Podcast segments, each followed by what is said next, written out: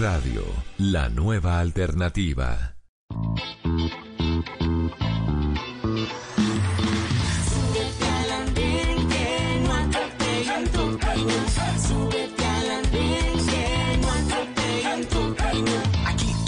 Compartir, debatir lo que a ti, lo que a mí nos pueda interesar. Son muchas voces unidas en una. ¿Quién te viene a callar? Hey, ¿cómo va tu país? ¿Cómo va la economía? ¿Cómo va la sociedad? Y hey, ¿qué tú puedes decir? Si te quedas te preguntas solo ven, ven, ven,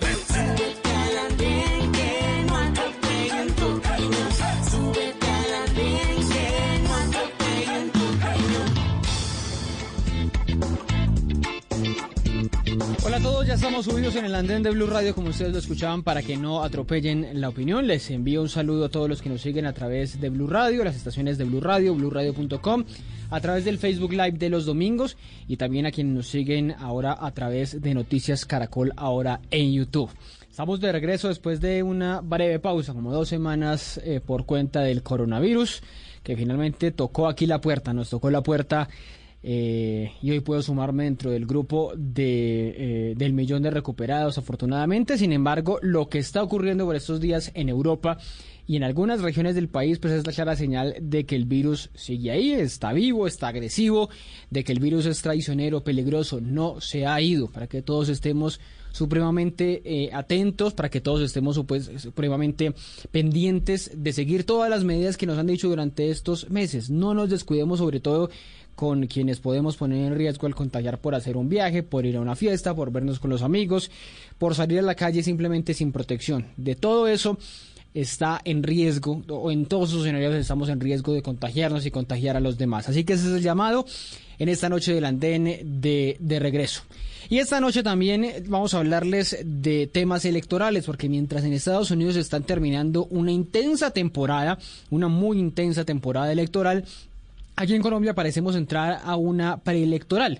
No solamente tenemos una explosión de candidatos presidenciales, sino que nos estamos metiendo en la campaña por dos referendos que despiertan emociones de lado y lado. eh, Dos referendos que quizá no sean tan viables, dos referendos que quizá no resulten. Veremos si sí o si no, de eso lo hablaremos esta noche pero que serán o que son ya sin duda alguna la antesala de la elección de 2022. Les hablamos por un lado del referendo del expresidente Álvaro Uribe, el referendo que busca, entre otras cosas, derogar la JEP, buscar la reducción del Congreso que tanto se ha pedido desde, desde muchos lados y también congelar algunos salarios estatales. Y el otro lado, el otro referendo, el del senador Roy Barreras, que busca principalmente la revocatoria del presidente Iván Duque que valga decirlo, pues hoy no está establecida, hoy no está prevista en la Constitución, pero eso es lo que va a buscar justamente este referendo, recoger esas firmas para eso. ¿Para dónde van estas dos consultas populares, estos dos referendos?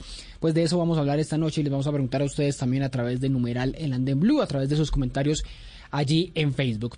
Para eso ya los estaban viendo ustedes allí, están subidos Sara Abril, Laura Medina y Andrés Hernández. Empiezo saludando a Sara. Sara, ¿qué más? ¿Qué tal va todo? Hola Ricardo, un saludo para ti, para Laura, para Andrés y para toda la audiencia de El Andén Blue. Eh, de nuevo me subo aquí pues para discutir todo este tema de los referendos y pues sin duda alguna eh, la, la, digamos, el anticipo pues de las elecciones presidenciales de Sí, que eso- 2022 que, eh, que es el contexto en el que se enmarcan estas dos iniciativas. Sin duda alguna. Sara, por estos días estrenando partido político, ¿no? Está con nuevo nombre, Sí, renovado partido político. Bueno, una, una escisión, como se llama, del polo democrático, ¿no? Sí, señor, pues estamos, estamos eh, en, en- en el proceso pues de, de, de, digamos, presentar ante el Consejo Nacional Electoral todas las cosas relativas a dignidad, que es nuestro nuevo partido político, del, digamos, de los sectores que nos, nos escindimos del polo democrático, Sí. junto con otros sectores nuevos. Es un partido político que eh, tiene la pretensión y que, y que realmente amplía el espectro Ah. de personas, digamos, que, que, que caben dentro de él y el propósito pues es em, pues ser una nueva esperanza para Colombia, pero también trabajar de manera unificada para cambiar eh, para cambiar muchas de las cosas que están mal, entre otras, el, el- el gobierno con una propuesta sensata, eh, de, con una propuesta sensata de apoyo pues al- a los trabajadores, al empresariado. Pero Sara, ahí les eh, toca, ahí les toca recoger firmas como si fueran un nuevo partido político o tienen personería. Ahí les toca desde cero, ¿no? Eh, No, o sea, la idea es que por, por, por, por el hecho de que se dio una decisión, Ah, le solicitamos al Consejo Nacional Electoral eh, personería jurídica y en esa lucha estamos. Ah, Entonces, es es, es una posibilidad que tengamos personería jurídica, pues ya que representamos también, y pues en el polo también hemos hecho esta separación de manera muy, muy tranquila, de manera muy vi. consensuada y todo el polo estuvo de acuerdo pues en esa decisión y en que éramos un grupo realmente significativo de militantes quienes nos separábamos. Entonces, pues, eh, digamos, seguimos en unidad de acción, pero pues ya no en unidad de partido. Bueno, sigo saludando a Laura, Laura Medina. ¿Qué tal va todo? Eh, Ricardo, ¿cómo estás? Muchas gracias por eh, la oportunidad de subirme de nuevo al andén. Un saludo para Andrés y para Sara y para todos los oyentes. Bueno, ¿y en qué está por estos días? También trabajando en referendo, ¿no? ¿Modo referendo o ya modo campaña? Modo referendo. Estamos en modo es la nueva realidad. Usted, usted sale de una, usted sale de una para entrar a la otra. Usted sale de la defensa del expresidente Uribe, ya libre, y ahora modo de referendo. Bueno, precisamente por eso, porque no, no se puede terminar de trabajar y yo creo que es importante que sin, impo- sin querer diferenciar cuáles sean nuestros ideales políticos, sí tenemos que ver cuál es la mejor propuesta para el país y que hay muchas cosas que realmente necesitamos cambiar y, y ojalá lo podamos hacer. Y sigo con Andrés, saludando esta noche a Andrés Hernández. Me alegra saludarlo de nuevo. ¿Cómo va todo? Ricardo, muy buenas noches para usted, para Laura, para Sara, para todos los eh, oyentes de Blue Radio y los televidentes que también nos ven en las plataformas de Blue Radio. Oye, ¿y por qué tapabocas? ¿Está por fuera? No, estoy en el Congreso. Nosotros somos la única oficina que está activa en el Congreso. Entonces estamos trabajando 24/7 acá, entonces por eso toca cuidarnos. Cambuche, pues ya va a decir Ah, que tiene... Aunque a mí, aunque a mí, aunque a mí la prueba me salió negativa, no, no, no- usted no tuvo buena suerte, ¿no? Sí, yo sí no tuve buena suerte. ¿Cuántas pruebas se ha hecho? Eh, con esta van dos. ¿Y usted qué sangre Dos. es? ¿Qué, qué tipo de sangre? Ah, no, yo soy O positivo normal. Ah, ahí está, ahí está. O positivo, no, en serio, el estudio, y, y lo he tenido confirmadísimo con muchos casos cercanos, el estudio da cuenta de que lo positivo no les da y si les da, eh, les da mucho más suave. No sé si, si se confirma definitivamente, es solo una hipótesis, pero la, la confirmo por lo menos con casos cercanos. Estoy mu- con muchas Pero personas. entonces, ¿eso es- ¿usted tiene sangre azul o, o qué? La mía es A positivo, que es como medio conocida para todo el mundo, ¿no? Es como la... Y la, y la B, B positivo, No, es así, no, no. Solo sé que A, A positivo le da muy fácil y A O positivo le da menos fácil, que esos son como los dos extremos. Entonces ahí, ahí, ahí tiene. Y Andrés entonces es una confirmación más de que, de que sí puede ser por ahí la, la cosa. Bueno, pero para hablar de esta no- en esta noche de estos referendos, empiezo preguntándole, bueno, a Laura, a Laura, ¿para dónde van estos referendos? ¿Para dónde van estas dos iniciativas del senador Roy Barreras y del eh, ex senador, expresidente Álvaro Uribe? ¿Son viables? ¿No son viables?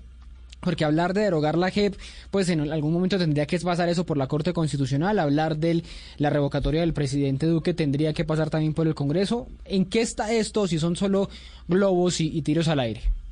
Bueno, yo creo que el referendo de Chao Duque no es viable y hasta ellos mismos lo reconocen, los tiempos no darían y creo que hasta 2021, casi ya terminando, estarían recogiendo pues eh, los votos del referendo. Entonces creo que pues francamente no alcanzaría. Por ahí vi otras propuestas que tiene el que tiene ese referendo y habla de la renta básica y de la educación gratuita eh, no gratuita, sino aumentar el presupuesto para la educación pública del país.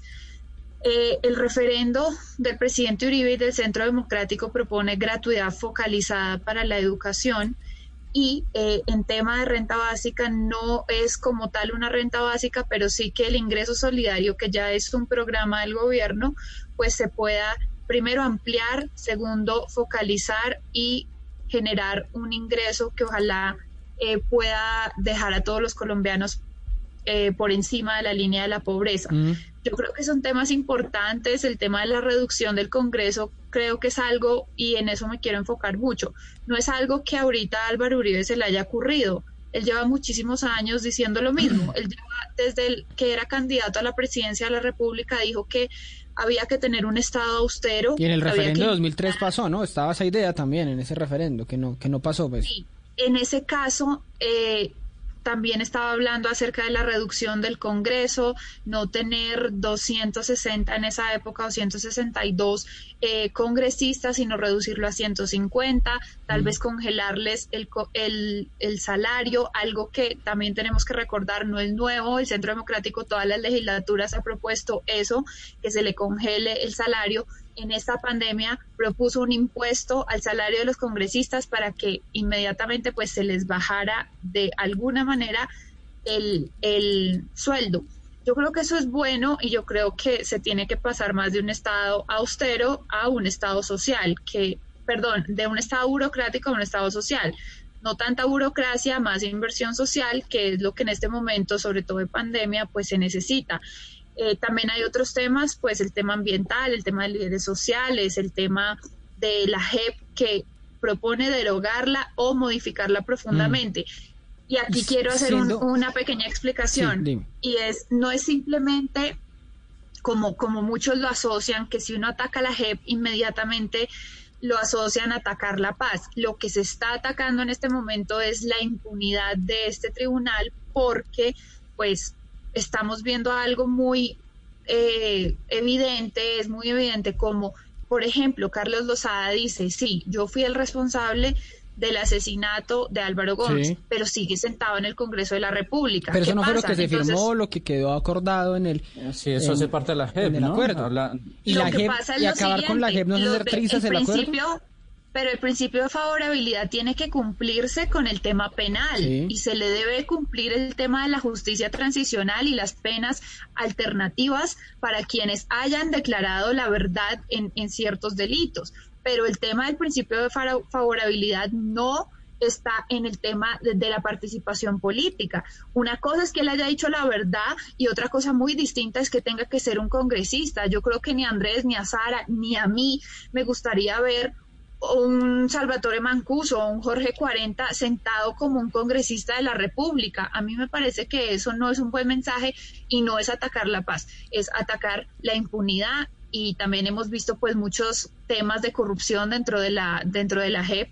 Si recordamos en la fiscalía hay unas investigaciones serias contra Marta Lucía Zamora y lo que hacían con los guerrilleros, se sentaban con ellos antes, ellos y los magistrados para ver cómo era que iban a ir a comparecer ante la justicia. Eso no ocurre en ningún otro tribunal del mundo. Pero eso lo hace, hay fiscales corruptos, hay congresistas corruptos y no hay que pensar en derogar la JEP, el Congreso, eh, la Fiscalía, el Congreso, lo hemos dicho muchas veces. Claro, por eso entonces la otra opción es hacerle unas modificaciones profundas para que los colombianos no sientan que lo que es es un lugar en donde se perpetúa la impunidad. Decía el presidente Duque en la campaña, en estos días estaba viendo un video que él decía con, con, fuerza en las, en las tarimas, hay que derogar la JEP. Han pasado dos años y el gobierno no se ha montado en esa idea. El gobierno entonces no está metido en este, en este propósito. El gobierno está por fuera de este, de este referendo del Centro Democrático. ¿O usted cree que se va a sumar después por ser parte de, del uribismo? Yo no podría decir en este momento si, si el gobierno apoya o no el referendo. Lo único que sé es que es una iniciativa del Centro Democrático de Álvaro Uribe Vélez y que pues el apoyo lo necesitamos desde la ciudadanía. De ahí en adelante yo pues digamos que no podría determinar si el gobierno lo apoya o no lo apoya. Bueno, sigo con Andrés preguntándole por los dos referendos. Ya me decía eh, eh, Laura con números, con fechas, que ve inviable el referendo así se haya denominado Chao Duque, el que busca la revocatoria del presidente eh, Iván Duque, que busca incluir ese, ese, esa causal eh, de referendo de pronunciamiento ciudadano en una de las causales por las que se puede ir el presidente de la República. Y la otra es este referendo del Centro Democrático del que Laura explicaba en, en, en detalle y que ya le voy a preguntar incluso algunas cosas interesantes a Laura porque hablaba de esa gratuidad focalizada, también hablaba del monopolio de la educación con el que no están de acuerdo que sea desde el sector público. Pero sigo preguntándole a Andrés, esos dos, esas dos iniciativas, las dos son viables, solo una es viable, ¿para dónde van, mejor dicho? Bueno, Ricardo, el referendo es un mecanismo que todos los colombianos, sea de derecha o de izquierda, tenemos para poder eh, mostrar nuestra inconformidad, sea con el gobierno, sean con las posturas que actualmente se tengan, y son respetables. Los dos referendos son respetables. El uno, si quiere derogar la, la, la JEP, hay que tener en cuenta que pues, la JEP es una ley que tendría que modificarse por medio del Congreso y no creo que eso vaya a ser porque pues eso hace parte también de unos acuerdos en La Habana. Hace parte también, ella hablaba el tema de Julián Gallo, que me parece importante tocarlo. Eh, eso es parte vital de la JEP, la verdad y la reconciliación y la no repetición de, de los hechos. Julián Gallo tiene la obligación de responder ante la JEP y es la JEP su juez en estos momentos para que tome las decisiones pertinentes frente a esta verdad que él ha sacado sobre la muerte de Álvaro Gómez Hurtado. Mm. Frente al referendo de, de Roy Barreras, nosotros nos unimos al referendo con unas adiciones además que es la renta mínima vital, esto de de, de, lo que actualmente tiene el gobierno no sirve de nada. Una persona no vive con 200 mil pesos. Una Ingreso persona- solidario. El ingreso solidario no, no vive con 200 mil pesos. Una renta básica tiene que ser como mínimo un salario mínimo, que es lo que nosotros estamos pidiendo. Mire, en España hay algo bueno que tuvo que, por unanimidad, todo el Congreso español, todo el Parlamento español aprobó la renta básica y la renta básica es un salario mínimo con el cual la gente puede subsistir, puede pagar, puede pagar su, pues, su, su alimentación, puede pagar su vivienda y, y lo aprobaron sin ningún problema. Eso no tuvo ningún problema. Eh, nosotros también pedimos el subsidio de la nómina de la pequeña y mediana empresa urbana y rural, el Centro Democrático, y tengo que decírselo a Laura, cuando nosotros lo propusimos para que esté, esté metido entre todo esto que se discutió en el Congreso, lo que hizo el Centro Democrático fue negarlo, lo, lo hundieron, entonces no, no apoyaron a ese tipo de empresas, solamente dicen que la- a las grandes No empresas a las grandes empresas. El ministro Carrasquilla no nos quiso responder ni siquiera por derecho de petición cuáles son las empresas a, a las cuales les van a subsidiar. También propusimos la orden para cambiar Pero ¿y el subsidio de la nómina no está para todos? ¿No está ahí No, de- señor, no está, no está para todos. Solamente está para las grandes empresas, empresas que tengan cierto número de empleados. Y cuando lo- se propuso hacer esa modificación aquí en el Congreso, que de hecho también fue una propuesta del Si senador yo tengo más de tres empleados. ¿puedo ir a inscri- inscribirme a esa No. vaina del PAEF? No, las, la- las MIPIMES no tienen esa favorabilidad. Dejaron hundir a la, a la pequeña y mediana empresa para no darle este tipo de subsidios. De hecho, lo que está diciendo es que también fue una iniciativa que, que también propuso el senador Jorge Enrique Robledo para ayudar a estos pequeños empresarios. No tuvo, un- no, no, no dio, básicamente. Eh, el tema de salud es primordial, no tenemos un sistema de salud eficiente que pueda atender, lo hemos visto en la pandemia, obviamente nadie estaba preparado para atender la pandemia, Sí. pero pues se pudo haber eh, dado los mecanismos para tener una buena atención a cada una de las personas. Por, po- por poco llegamos a, a rebosar los sistemas de salud. Las Andrés, pero no, en no, es- Colombia. ¿no sería mejor esperar al 2022? Es decir, eh, todas estas ideas que son, que claramente No, van a ser de Ricardo, no, campaña. Ricardo. ¿No es mejor es esperar que la elección y que la gente vote en el 22? pero vamos a tener dos años en que seguimos en pandemia, en que la gente no va a tener sus recursos para poder sustentar, para poder estar. Hay mucha gente que está siendo despedida. Eh, y quiero retomar algo que decía Laura, que bajar el sueldo de los congresistas. Mire, se propuso algo y es que si usted quería legislar y estaba desde su casa, hágalo, pero entonces iba a tener, no iba a tener los gastos de, de representación que se supone que son los gastos con los cuales los senadores y representantes se movilizan y Sí, hacen acuerdo, sus, sus cosas de campaña. Y el Centro Democrático lo tumbó. Entonces no entiendo cuál es la reducción. Si creo que es algo, algo básico. Si usted no viene a trabajar, Ricardo, pues es imposible que yo le pague. Mm. Es- Esa es como, como lo básico. Usted tiene un sueldo base que son de lo de los senadores que son de 7, 8 millones de pesos, pero tiene unos gastos de representación que son de 14 millones de pesos, que se supone que es con el cual usted se moviliza en el país, paga usted su gasolina, eh, sus tiquetes, bueno, ni siquiera los tiquetes porque los Porque los que viven acá. los dan. Sí. Y, y se propone eso que en medio de la pandemia, Pero, Andrés, si usted está en la sobre- virtualidad, pues, pues haga, pues Sobre la- Pero los dos referendos, Ricardo, los dos Sí. referendos son importantes. Los dos referendos son respetables. Es un mecanismo ciudadano, sea de derecha o de izquierda. Tienen el mismo derecho de poder utilizar ese mecanismo como lo tiene cualquier persona con el tema de la tutela. Pero son respetables. No, no, no peleo con ninguno, pero el tema de la JEP sí creo que ellos siempre lo han dicho desde un inicio de hacer, hacer trizas los acuerdos y entre los acuerdos está la JEP. Sobre la revocatoria del, del presidente eh, Andrés, ¿no hay una idea eh, que puede ser, no sé si tardía por los tiempos que, que decía Laura, pero también una idea, como decía la vicepresidenta Marta Lucía Ramira, insensata, inconstitucional, que le pone palos en la rueda de la reactivación económica, que simplemente es para promover unas campañas eh, electorales que no va para ningún lado y que, y que simplemente va a desestabilizar al país. Un país con revocatorios presidenciales cada, cada cuatro años, no solo este, sino el que viene y el que viene, el los presidentes subsiguientes, pues es crear inestabilidad. ¿No es eso? ¿No es, no es jugarle a eso, al caos?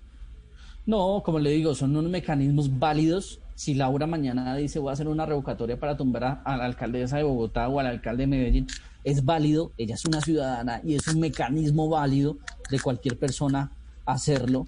Ya si empiezan a sacar argumentos de que esto va a traer la, la- la desestabilización del Estado, de la economía, no sé qué, esos ya son argumentos que, que van fuera de base porque pues al igual a los ciudadanos no se les puede negar eh, utilizar los mecanismos que la propia Constitución les da para ejercer sus derechos. Y si, la, y si la persona sale en defensa de que es que esto no da activación, de que esto interrumpe los procesos, son patadas de ahogado, porque la ley es clara, la constitución es clara y los mecanismos con los cuales los ciudadanos se pueden defender son claros. Esa, esa revocatoria de la alcaldesa de Bogotá, yo creo que la, la firmarían junticos usted y Laura. En esa sí irían, irían junticos.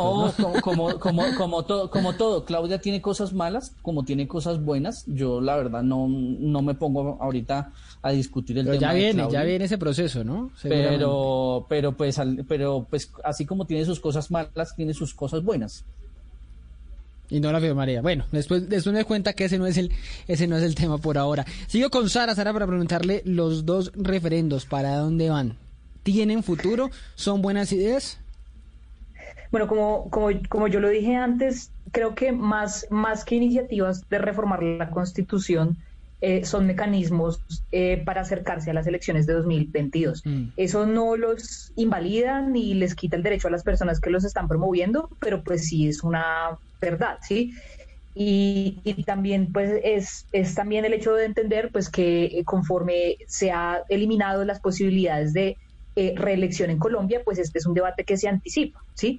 Y se anticipa con estas cosas. Y, ahí- y también, digamos, particularmente en el del Centro Democrático, pues es evidente que, digamos, muchos partidos, digamos, una de las cosas más importantes en política es la organización, ¿sí? Y no depender de una sola persona. Y el Centro Democrático hoy tiene un problema muy fuerte que, que, eh, que es y muy evidente y es el- la desaparición, digamos, por lo menos en la arena electoral de, de, de Álvaro Uribe. eh, y, y eso les genera problemas por lo, por lo menos en sus listas al Senado, les genera también problemas en, en, en las campañas presidenciales y pues es evidente que este es un mecanismo que se está utilizando para eso. Ahora, yo quiero aclarar también varias cosas. Esto tiene por objetivo, digamos, lo, principal de los referendos son es reformar, digamos, la Constitución y la Constitución en Colombia se puede reformar por tres vías. Una es un acto legislativo con ocho debates en el Congreso, la segunda es una Asamblea Nacional Constituyente, que es como lo más, digamos, eh, poderoso que se podría utilizar, y la tercera es un referendo, que es lo que se está eh, haciendo acá. Entonces, digamos, acá entrando a estos asuntos, yo quisiera decir que que mm, es muy importante que los dos referendos sean muy claros qué es lo que, que, digamos, sobre qué es lo que quieren hacer y hay muchas cosas que se incluyen en los referendos Sí, que no mucho. necesitan una modificación constitucional, que no necesitan una modificación constitucional para realizarse, ¿sí? Entonces, eh, digamos, en los dos lados se puede encontrar como asuntos relacionados con modificar la constitución, tales como eh, reducir las cortes, reducir el Congreso, eh, establecer la re- revocatoria del presidente, en Sí. fin. Pero lo cierto es que, pues, hay muchas cosas ahí que se ponen, insisto yo, en vía de campaña presidencial que en realidad no necesitan, no necesitan cambiar la constitución. Y la verdad, y la verdad, yo, yo creo que en el caso, ya separando las dos cosas, en el de Roy Barreras, y, y más bien en el que quiere, en el que quiere em, Revocar a eh, revocar a- o que plantea la revocatoria de Duque, Sí. así los así el tiempo sea bastante estrecho para hacerlo pues es una es una es un referendo que lo que pretende eh, es es también una cosa que es muy clara en el país y que es objetiva y es el rechazo que ha generado Duque eh, en, en, sobre todo en las en las clases populares y Pero en esto las no es como medias. esto no es cam- cambiar las reglas del juego a, a mitad de camino. Pasó con el expresidente Uribe cuando era presidente, que entonces todo el mundo cuestionó porque en medio de su mandato pues cambió las reglas para reelegirse. Aquí no le estamos cambiando las reglas a Duque. Él ganó en Francalid con una votación contundente, la votación más alta de la historia. Ganó la presidencia y esa presidencia es para cuatro años. No es para que le vengan a cambiar las reglas del Mm, juego a mitad de camino. Pues a- al fin, si miramos en términos de tiempos, la persona, la persona que tendría ese cambio de reglas realmente sería la persona que asuma la próxima presidencia, Mm. no necesariamente Duque. Pero además también es un cambio de juegas, eh, es un cambio de reglas que es válido, ¿sí? O sea, yo creo, yo creo que hoy, digamos, es, es, es evidente que el gobierno de Duque ha sido un gobierno pésimo, no solamente eh, durante la pandemia y en estos momentos, sino también antes de la pandemia. Es un, es un gobierno que no que no eh, gobierna en favor de los colombianos, que no gobierna en favor de los derechos de la gente, sino que por el contrario está a favor de la especulación financiera, eh, mirando a ver qué es lo que le ordena Trump, eh, cuando que Biden, entonces qué es lo que ordena Biden, en fin. Entonces, todo este tipo de cosas eh, lo, lo, que, lo, que, lo que evidencian es que, pues es que se recoge eso de la ciudadanía y creo que lo que le corresponde a ese, a ese referendo es también ser muy claro entre lo que se puede y lo que no, ¿sí? Por, porque también eso sería eso le han cuestionado. importante como aclarar si se puede o no se puede. Porque lo, lo decía Laura, Eh, empezó diciendo el referendo se llama Chao Duque y la posibilidad de que sea sacar a Duque está complicada en este momento, ¿no? sí, digamos, tiene, tiene complicación en materia de tiempos, pero yo creo, sí. o sea, al que le han dicho como que genera problemas de institucionalidad, es el que plantea una revocatoria del presidente, pero yo creo que el que más sabotea la institucionalidad, si de eso estamos hablando, es el, pro- el propuesto por el Centro Democrático. O sea, propone reducir el Congreso, acabar las Cortes, eh, también en justo en el momento en el que la Corte Suprema te- eh, eh, pues hizo lo que hizo con Uribe, que pues le, le- abrió este proceso, le determinó que, que, que tenía que tener, tenía que quedarse en su casa de manera pre- eh, pues preso en su casa Sí. de manera preventiva, entonces en ese momento entonces proponen un tribunal, un tribunal de aforados cuando realmente el juzgamiento por parte de la Corte Suprema ya es un fuero per se. Eh, pero bueno, eso lo podemos discutir después, pero realmente lo que es altamente desafiante con la institucionalidad es ese. Pero además, yo Eh. leí ese documento con juicio, el que, el que se pre- presentó a la prensa, y eso- borrador, y es sí. un documento supremamente lleno de imprecisiones y mentiras, por decirlo menos, como por ejemplo afirmaciones relacionadas con que FECODE tiene un monopolio. Creo que, eh, creo que es una cosa realmente mm, eh, eh, bastante, bastante cuestionable. Pero de eh, la, de la educación pública no lo tienen.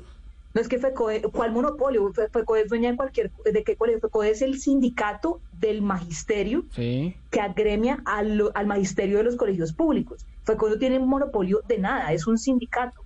¿Sí? La, la, la, la, la definición económica de, mo- de monopolio no, o sea, el, dueño de, el, de, de los colegios públicos es el Estado. FECODE Pero, lo que es Laura- a los profesores, no tiene ningún monopolio de nada. O sea, Cuando quien hablan- plantee que, quien plantee que FECODE tiene el monopolio de la educación no sabe qué es el monopolio ni sabe qué es FECODE. Pero, o Laura, plantee engañar, porque es que acá es un problema de gente que quiere confundir y de gente y, y- y- y de gente y de gente que Sí. quiere llegar con mentiras a las personas. Le quiero preguntar a Laura de eso, si hay un monopolio, porque hablaba de un monopolio de, y de adoctrinamiento, que es lo que siempre se habla con, con FECODE. ¿Es, en- es, es, ¿Es precisa la palabra monopolio o es la idea de que cuando yo no tengo plata, pues la única, el único recurso es estudiar en los colegios públicos? Que eso también, pues, digamos que es entendible, pero no no es necesariamente FECODE, ¿no? Pero, pero no es malo no es malo los colegios públicos. Yo vengo de un colegio público, que es Nicolás es Guerra. No, yo no siento Pero que sea- nadie ha dicho Pero- el, el, el referendo, que primero me gusta mucho que aclaremos esto, es un borrador, primer Sí, borrador sí, de sí. referendo. Precisamente el título dice borrador para la discusión. Esto es lo que se quiere generar, una discusión en el país con la ciudadanía. Entonces sí es bueno pues dejar eso claro. Ahora, espérate, Richie, porque es que yo quiero hablar acerca de un tema que dijo Andrés, que me parece muy importante aclarar. El tema de lo de las ayudas a los pequeños empresarios, eso es algo que venían diciendo ellos y venían diciendo que entonces solo le ayudaban a los grandes empresarios y que el Centro Democrático votó en contra de que le ayudaran a los pequeños empresarios. Les quiero decir dos cosas. Primero, la primera persona que en medio de la pandemia pidió un subsidio especial para los 6 millones de informales de este país y de pequeños empresarios fue Álvaro Uribe Vélez. Segundo, lo que pasó con el tema del subsidio a las compañías es bastante justo y equitativo. Y acá tengo las cifras.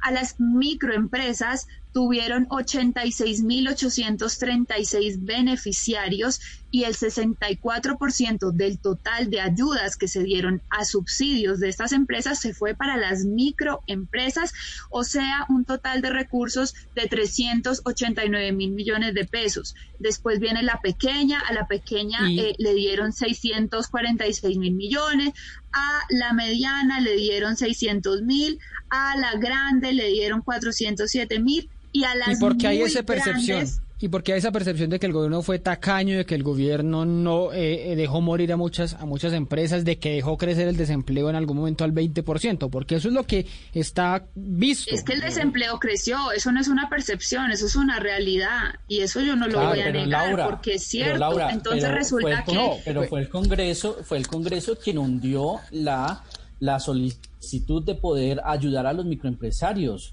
Del Congreso no hundió cierto, las ayudas. Mire, este- fueron te estoy leyendo en este 49, momento fueron las 49, cifras. mire, fueron 49 votos en contra y 44 a favor. Pero es un proyecto, no como tal no como tal la ayuda- iniciativa del gobierno. Era, era, era, era como tal el, el proyecto del gobierno, sí. con las modificaciones que se estaba pidiendo por parte para extender el PAEF, no, no la primera poder- parte, no la primera parte que fue las ayudas. Para poder ayudar a, las los, a los micro- a los microempresarios. Lo Los que hizo fue microempresarios recibieron el subsidio en mayo, en julio y en, en junio, en julio hasta agosto, cuando ya empezó a abrirse gradualmente el país y a reactivar la economía.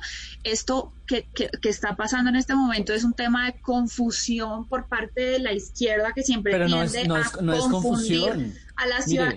Estoy sobre- leyendo las cifras a las dando- microempresas, a las yo pequeñas dando- empresas, Laura, le dieron más de dando- 389 yo le mil, estoy dando- 646 mil, eso fue lo que le dieron a las empresas. Y acá estoy Pero leyendo comentarios Senado- de microempresarios. le- estoy el gobierno dando nos ayudó. Tengo Pero, una microempresa, miren, me dieron creo- subsidio hasta agosto. También me ayudaron con lo de la prima. Tengo una microempresa, me llegó el subsidio. Pero, Laura, si no hubiera miren- sido por eso, no Pero, hubiera podido Ricardo, seguir. Creo, creo que estamos hablando de dos cosas diferentes Pero, y quizás los dos sí, tengan razón mire, en algo. Porque mire, una cosa es lo que dice Laura, Senado- la ayuda dentro del gobierno, la ayuda en Sí, la emergencia. mire, y en el, el- el y en el Senado, Senado, el en el Congreso, se planteó una, un proyecto de ley para extender el PAEF y la oposición le empezó a meter algunos artículos y uno de esos era unos beneficios adicionales a las eh, que pequeñas empresas, ¿no? El, el que hundieron, Ricardo, fue la posibilidad de otorgar los subsidios de nómina a 550 mil microempresarios que generan el 64% del empleo y aportan el 32% al PIB.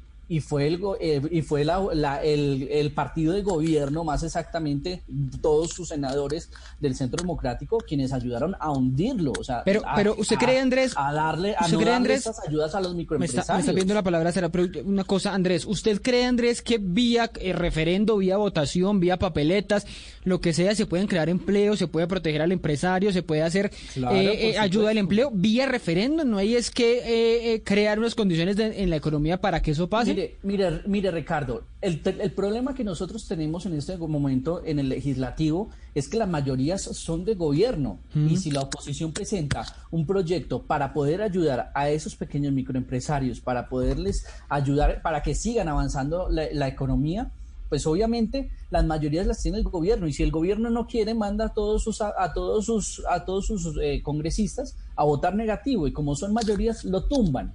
Entonces Sara. hay que buscar otros métodos para solucionar esa problemática y el referendo hace parte de eso. Voy con Sara, Sara que me estaba pidiendo la palabra.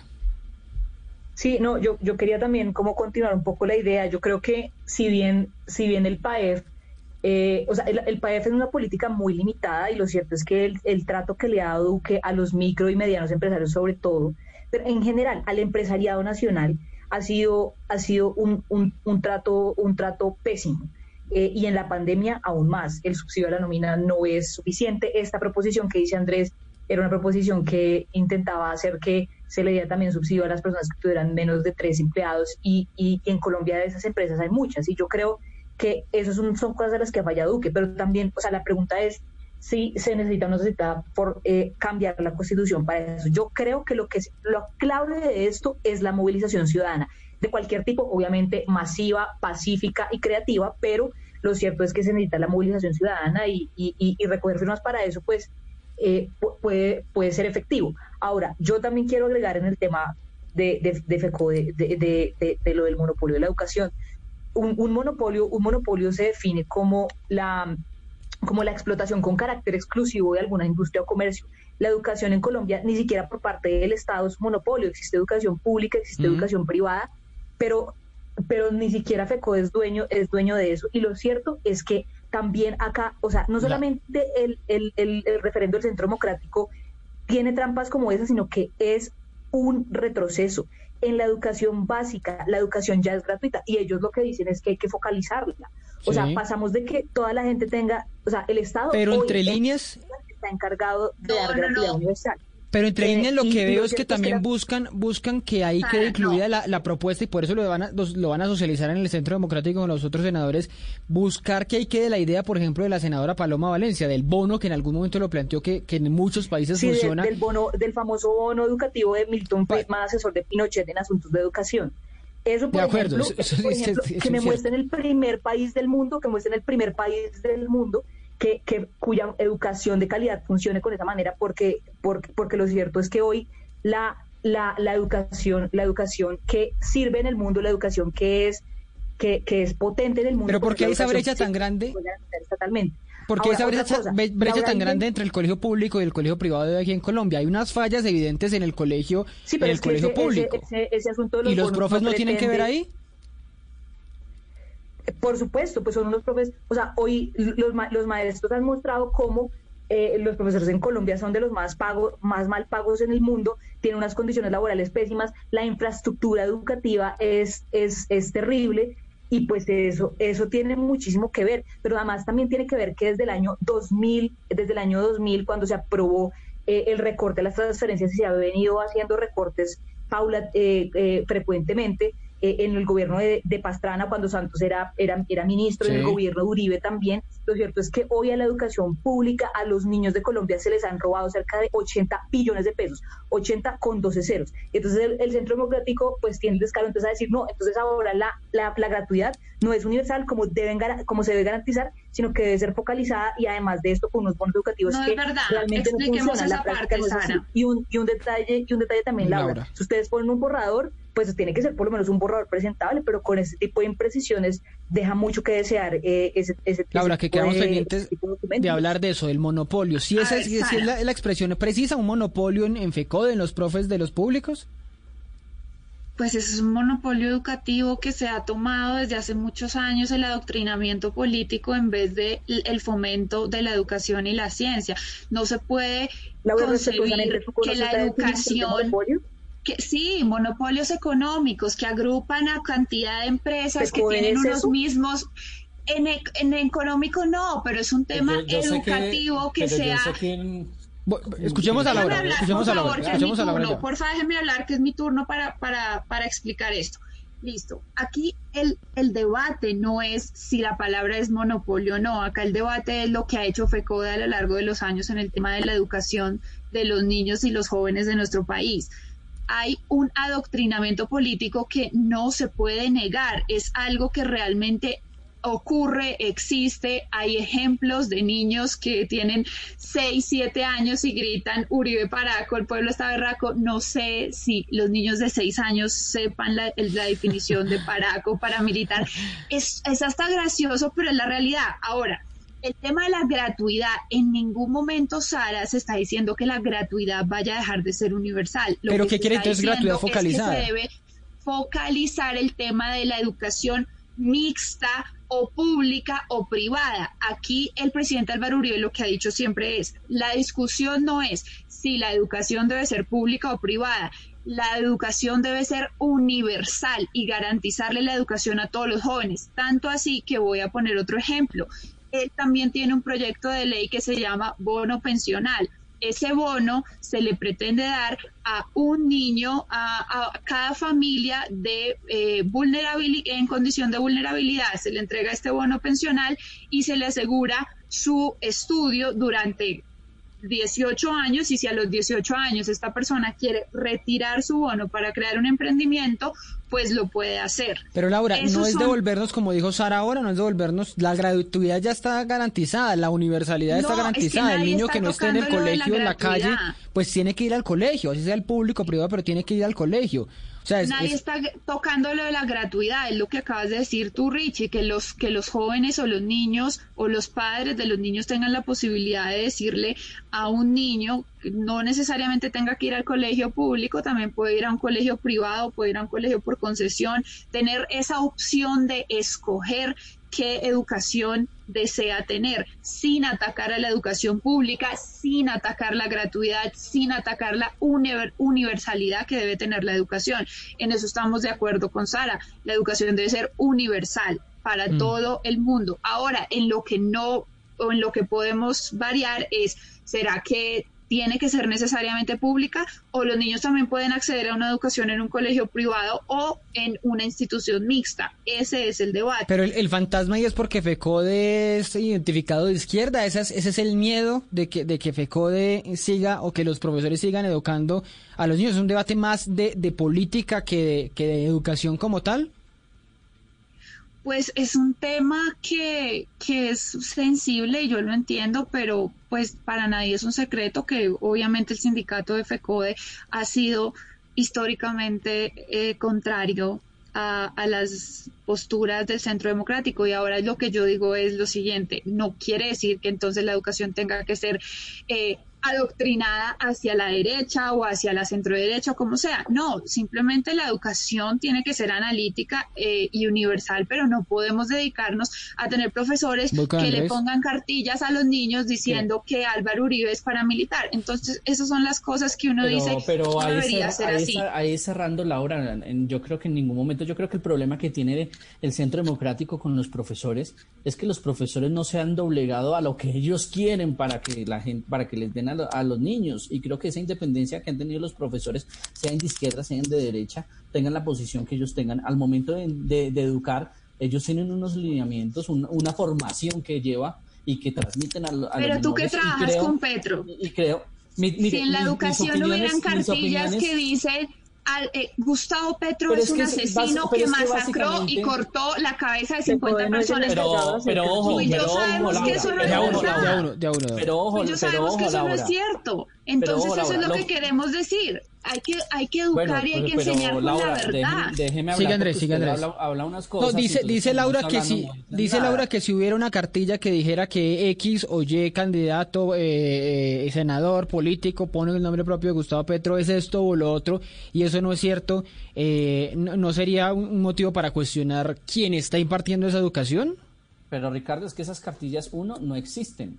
Dos, o sea, es, es una vaina absurda que, que Laura venga a decir eso. Si, si, ellos, si ellos tienen la molestia con FECODE, es porque FECODE no se doblega a que ellos dicten unas clases o dicten un- unas, unas, unos, unos adoctrinamientos como ellos los quieren hacer en ese tipo de casos. Las cartillas son una cosa que, en serio, es totalmente absurdo. Van a salir como las ¿Cómo así que no existen? el- son las herramientas No con las que los niños estudian. ¿Y usted sabe quién aprueba esas cartillas? ¿O El Ministerio de libros? Educación y por ¿y eso hay una empresa que ya sabemos cuál es, es ¿Y de una es editorial que está es difundiendo información? Pero, pero, falsa. pero Andrés, no hay una libertad de cátedra, que- no hay una libertad Hay de cátedra profesores para que que hacen Ricardo, Ricardo, eso- crucigramas Ricardo, en Andrés. contra de Uribe. Andrés, Ricardo, Andrés, esto, es, esto es un debate y si no me dejan hablar, pues es Siga, jodido. siga, siga. sigue aquí. siga Andrés que está Lo que pidiendo yo ya la estoy palabra. diciendo es que cada, cada texto que, que los profesores utilizan como herramienta para educar a los niños pasa Sí. por el Ministerio de Educación. El Ministerio de Educación, ¿por quién está manejado? Por el gobierno. Entonces, ¿qué se quejan?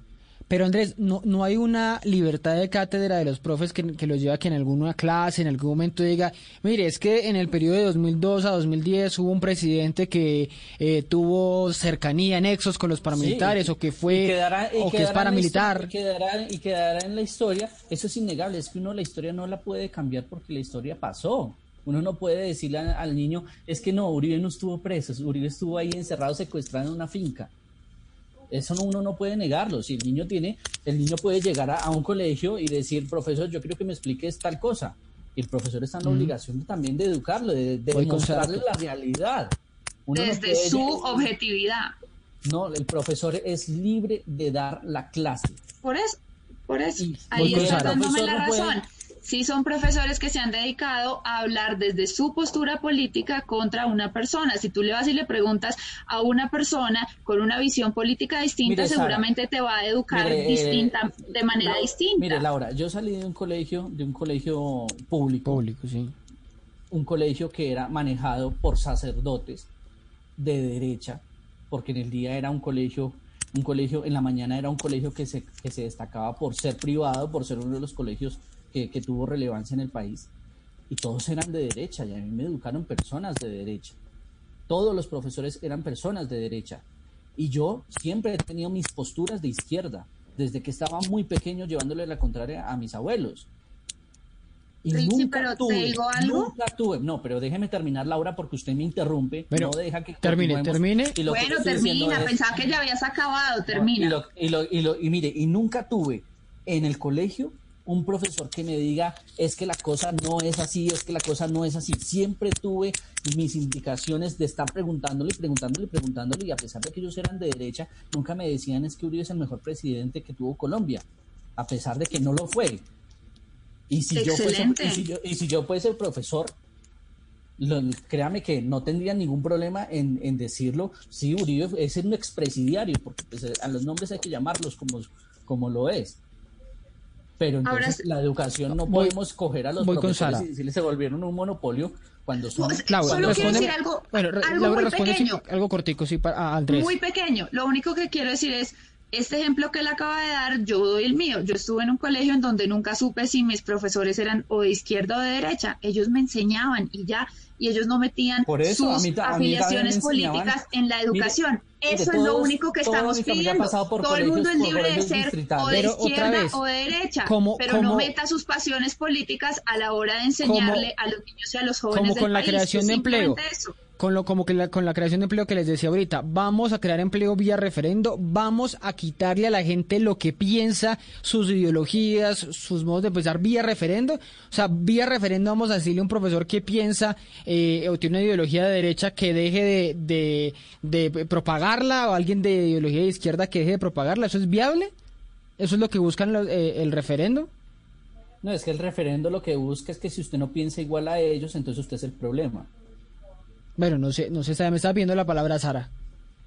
Sí, es que es cuando, es cuando yo digo que, que es, eh, esta iniciativa tiene un montón de imprecisiones y, se le presentan muchas cosas falsas a la gente. Mm. O sea, empezando también por el tema de la derogatoria de la, de la, de la JEP, tengo entendido que hay un acto legislativo que prohíbe modificar el acuerdo por lo menos en las dos siguientes campañas presidenciales. Entonces, ese tipo de cosas son mentirosas. Pero volviendo a lo de FECODE, ni FECODE es un monopolio, ni la educación es un monopolio en Colombia. O sea, no, no es, y, y se le están dando a FECODE muchas cosas que no tiene. Lo primero, FECODE no está encargada de definir los asuntos curriculares de los colegios.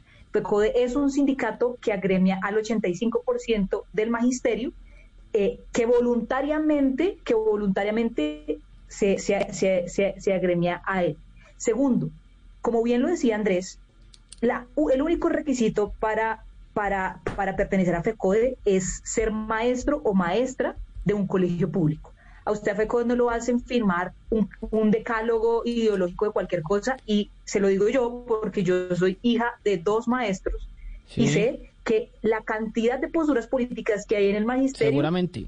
es amplísima. Pero es amplísima y cabe todo el espectro. Partiendo todo ese hay. espectro político, no es Eh, innegable, eh, Sara, que el, el profesor, así sea de izquierda o derecha, el profesor está en la libertad, primero que todo por derecho está en la libertad, y más aún que lo hacen, que eh, eh, imparten su ideología dentro de sus dentro de sus clases, dentro de sus cátedras, eso pasa, eso evidentemente pasa y termina generando lo que dice el Centro Democrático, un ado- adoctrinamiento en los niños. No, si, si, si, si, si, si eso pasara así, este país sería, o sea, si FECODE fuera eso, FECODE ¿cuántos años tiene de historia? ¿60? Mm. ¿Cuántos niños han pasado por las manos de la gente de FECODE durante 60 años? Si eso fuera así, si eso fuera así efectivo, este país ya hubiera elegido un presidente que fuera, que fuera afín a FECODE. Y eso no pasa. O sea, es que yo creo que los hechos son evidentes. FECODE no adoctrina es ni hoy ni, ni, ni nunca antes. Y ahora, una cosa, el hecho de ser maestro no le quita tampoco la posibilidad a una persona de ejercer sus derechos políticos eh, y expresar sus, opinión- sus, sus opiniones políticas. Es que esa es la línea es que- delgada. Sí, y yo creo, yo creo que lo democrático en esto es hacer justamente lo que dice FECODE. FECODE no dice que no hay, que, que FECODE dice que hay que pelear primero por la autonomía escolar y segundo por la formación política de, la- de las personas y la formación política implica no dejar de expresar la posición de alguien, sino que se expresen todas las posiciones. En los colegios, yo particularmente he tenido un trabajo juvenil en los colegios de Bogotá Sí. desde hace un buen tiempo y he ido a varios debates en colegios de Bogotá con gente del Centro Democrático, con gente eh, del Partido Alianza Verde, con gente del- de, la Colombia Humana a debatir cosas. En el plebiscito pasó mucho. Iba gente del sí, iba gente del no. Yo creo que eso es lo que hay que hacer. A la gente que, a los niños hay que enseñarles que se tienen que meter en política, pero la muestra fehaciente de que FECODE no adoctrinó a nadie es que tiene 60 años de historia y hoy no se ha elegido un presidente y toda esa cantidad de niños que han pasado por, por, por, por los colegios públicos, pues no han podido elegir un presidente que sea afín a. Entonces, Bueno, ahí no hay ¿cómo una son- doctrina. ¿Cómo terminan siendo de amplios estos referendos? ¿Cómo terminan siendo de amplias estas ideas que estamos hablando de mira, política, justicia? Terminamos la- hablando, terminamos hablando de eh, economía y también terminamos hablando la- de, de- de educación acá, acá finalmente. Me- sí, que, y, y- y largo, porque fue, fue larguísimo lo que terminamos hablando de educación. Pues me voy, me voy despidiendo. Laura, Laura me iba a decir algo más, que me está alzando la mano algo más cortico. No, que para contarle a Sara que yo tengo dos tías invidentes que toda su vida fueron maestras de colegio público y hacían parte de FECODE. Entonces, claramente no todos los profesores que hacen parte de FECODE quiere decir que tengan pues, por una eso lo ideología. dijo. Yo en este momento ni siquiera sé si mis tías son de izquierda o de derecha, la verdad no tengo Bueno, ni hay idea. gente que Lo pa- que pasa así, que no se identifican. Es que eh, decir que FECODE no tiene una postura de izquierda es como decir que la Nacional no es de izquierda o que los Andes es de derecha. No, ya, ya, no, pero ya con eso me reabre un debate. Ustedes saben que o sea, es como algo lógico. A Uribe no lo dejan entrar a las universidades. Eso me parece que no. Ustedes que tanto defienden la educación y la democracia. ¿Sabe por qué no lo dejan pues, entrar pucha, entremos, entremos ¿Sabe por qué no todos. dejan entrar a las porque dejan entrar a Victoria Sandino y no dejan entrar a Álvaro. Uribe. Andrés, espera. porque dejan entrar a, a, a Victoria Bueno, Sandino ya, y no sí. dejan entrar a Álvaro Uribe? Me- O sea, son cosas que uno de verdad se tiene que plantear. ¿Por qué decía Andrés que no lo dejan entrar? Eh, pues porque con la gente, cuando la gente se educa, conoce la realidad del país y tiene criterio propio para elegir. Bueno, eso también- eso también es ser un yo poco injustos. Yo le, yo yo le quiero. Eso es yo le quiero injusto y eso es ser me, objetivo. me tiene despido, me despido. Andrés.